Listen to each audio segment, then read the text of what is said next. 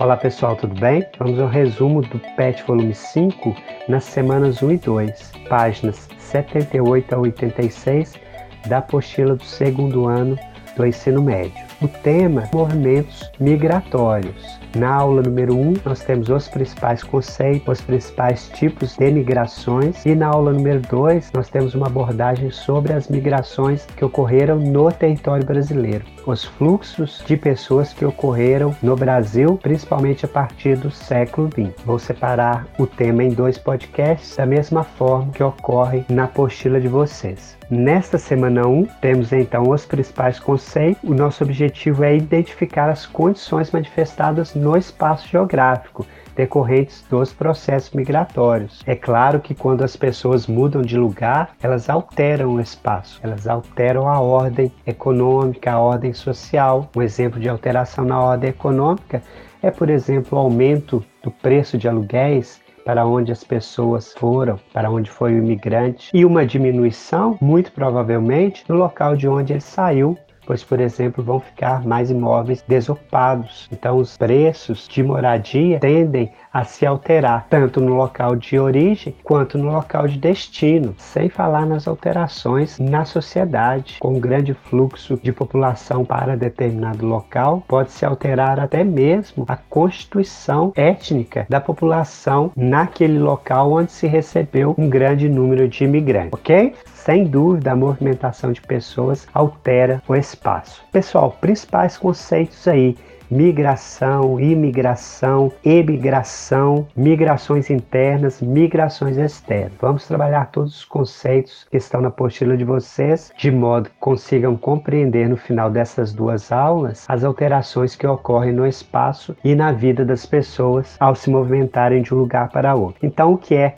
migração? Migração é o movimento de indivíduo. Elas podem entrar ou sair de um local. Quando as pessoas entram em um país, em um estado, em uma cidade, nós falamos que ele é um imigrante. Vamos pensar quando as pessoas entram em um país, em um estado, em uma cidade, nós falamos que ele é um imigrante.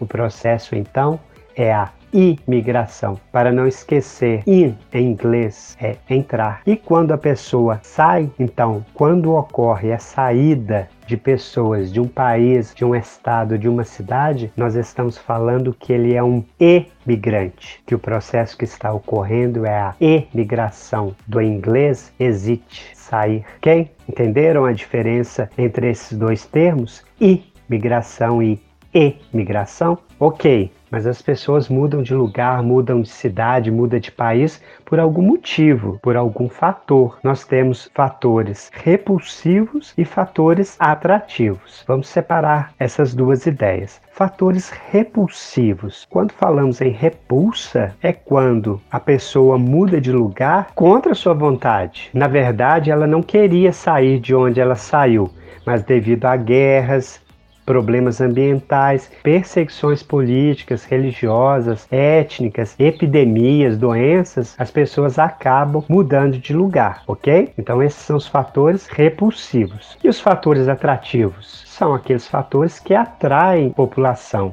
A pessoa muda de lugar sempre pela própria vontade. O que seriam fatores atrativos? Melhores empregos, melhor qualidade de vida e até mesmo incentivos de governos. Nós vamos ver que aqui no Brasil ocorreu incentivos dos governos militares para ocupação, por exemplo, do norte do Brasil, ok? Entenderam aí? Diferença entre fatores repulsivos e atrativos? Vamos diferenciar outras duas ideias importantes importantes: migrações internas e migrações externas. Seriam migrações internas, são as migrações que ocorrem dentro do mesmo país. Nós temos diversos tipos de migrações internas. A apostila de vocês trouxe várias. Vou citar aqui rapidamente. Uma delas é a transumância. Transumância, pessoal, é quando a pessoa muda de local em épocas ou estações do ano, geralmente para ir trabalhar. Acontece muito lá no Nordeste. O sertanejo sai do sertão para ir trabalhar nas lavouras da zona da mata, do agreste, nas épocas da colheita. Depois elas voltam novamente para o sertão, nas estações onde é possível ter uma vida com melhor qualidade no sertão, ok?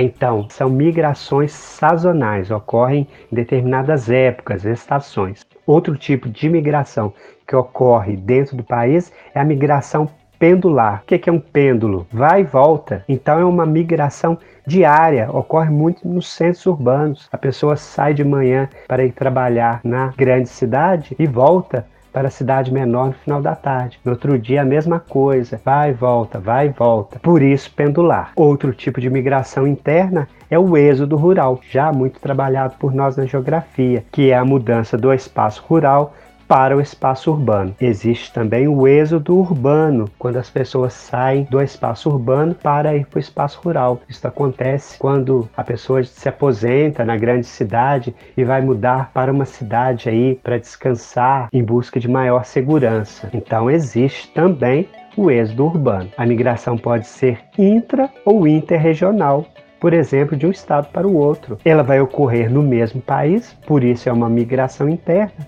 mas ocorre uma mudança de estado. Por exemplo, eu mudar para São Paulo ou uma pessoa vir de São Paulo para Minas Gerais, ok? Temos também a migração urbano-urbano. Ao invés de eu mudar de estado, eu mudar de cidade. Por exemplo, eu mudei de São João del Rei para Lavras. Eu fiz uma migração urbano-urbano, ok? Outra migração interna é o nomadismo, um deslocamento constante dentro do mesmo país. Os ciganos fazem isso, por exemplo. Entenderam os tipos de migrações internas, finalizando a nossa aula número 1, vamos pensar as migrações externas, que são as migrações de um país para outro. Essa migração vai ser forçada ou planejada. A forçada é devido aos fatores repulsivos, que eu já coloquei para vocês, guerras, perseguições, e as migrações externas planejadas são aquelas onde ocorreram os fatores de atração, os fatores atrativos que ocorreram pela própria vontade. Uma busca de melhor emprego, geralmente, melhor qualidade de vida, ok?